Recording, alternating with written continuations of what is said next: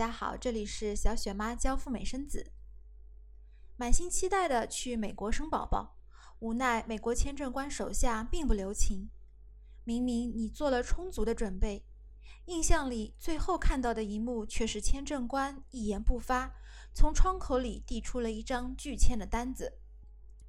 有委屈，有懊恼，还有一股愤怒。但是冷静下来，我们或许可以打开思路。还可以去加拿大生宝宝。关于附加生子的总体情况，可以收听小雪妈上一期的节目。今天我们重点聊一聊签证问题，美签被拒后该如何申请加拿大签证？大家最关心的问题是，美签被拒以后对加拿大有什么影响？听说一旦被美国拒签了，加拿大也无法通过了，是这样吗？其实啊，这种说法可真的是冤枉加拿大了。虽然说美国和加拿大是盟友，属于五眼联盟的成员，如果一个人曾经去过美国，有过期或者有效的一张美国签证，那么加拿大的申请材料可以相应简化。但是，人家加拿大毕竟还是数一数二的发达国家，拥有绝对的签证自主权，是独立审核自家签证的，不可能美国说啥就是啥。同时，我们积累的许许多多成功的签证经验也表明，在美签被拒以后，依然有很多申请人顺利的拿到了加拿大签证。美签拒签不是世界末日。不会对加拿大签证产生决定性的影响。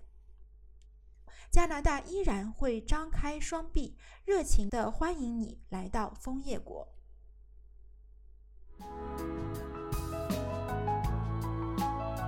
既然是独立审核签证，那我要不要透露美签被拒的事实呢？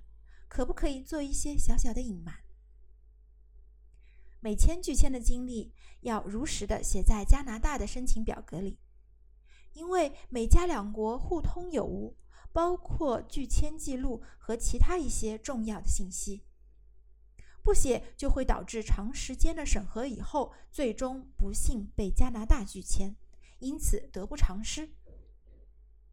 所以，如果被美国拒签，现在你就应该拿起笔，把拒签的具体日期忠实的记录下来，因为在申请加拿大的时候会用到。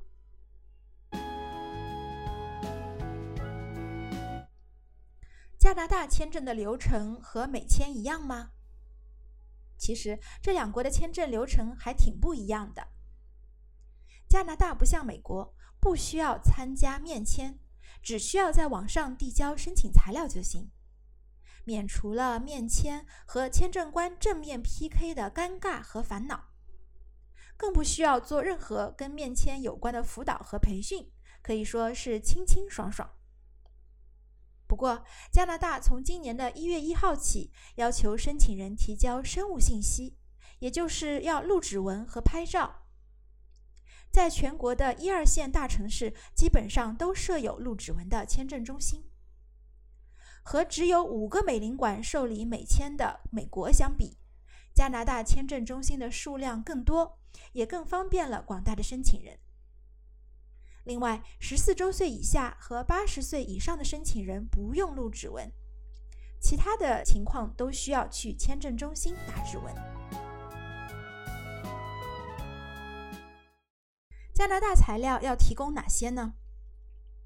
需要申请人提供护照。结婚证、身份证、工作证明、收入以及资产证明等材料。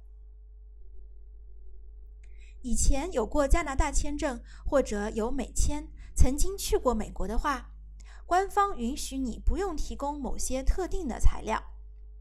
不过，为了稳妥起见，我们还是建议大家全部都提交，一次通过才是最省钱省力的。另外，有小伙伴问。自己的芝麻信用分特别高，可不可以替代资产和收入证明呢？答案是不建议替代。芝麻信用的重要性可能被大家高估了。在加拿大签证申请中，芝麻信用分可以作为辅助的材料提供，但是绝对不建议喧宾夺主，用芝麻信用取代资产和收入证明。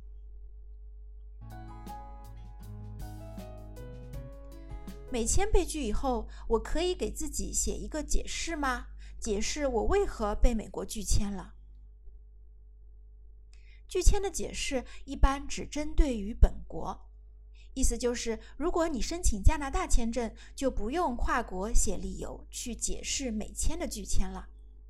如果你被加拿大曾经拒签过，那么下次申请就建议写一个情真意切的解释信，来打动加拿大的签证官。那么加拿大签证周期要多久呢？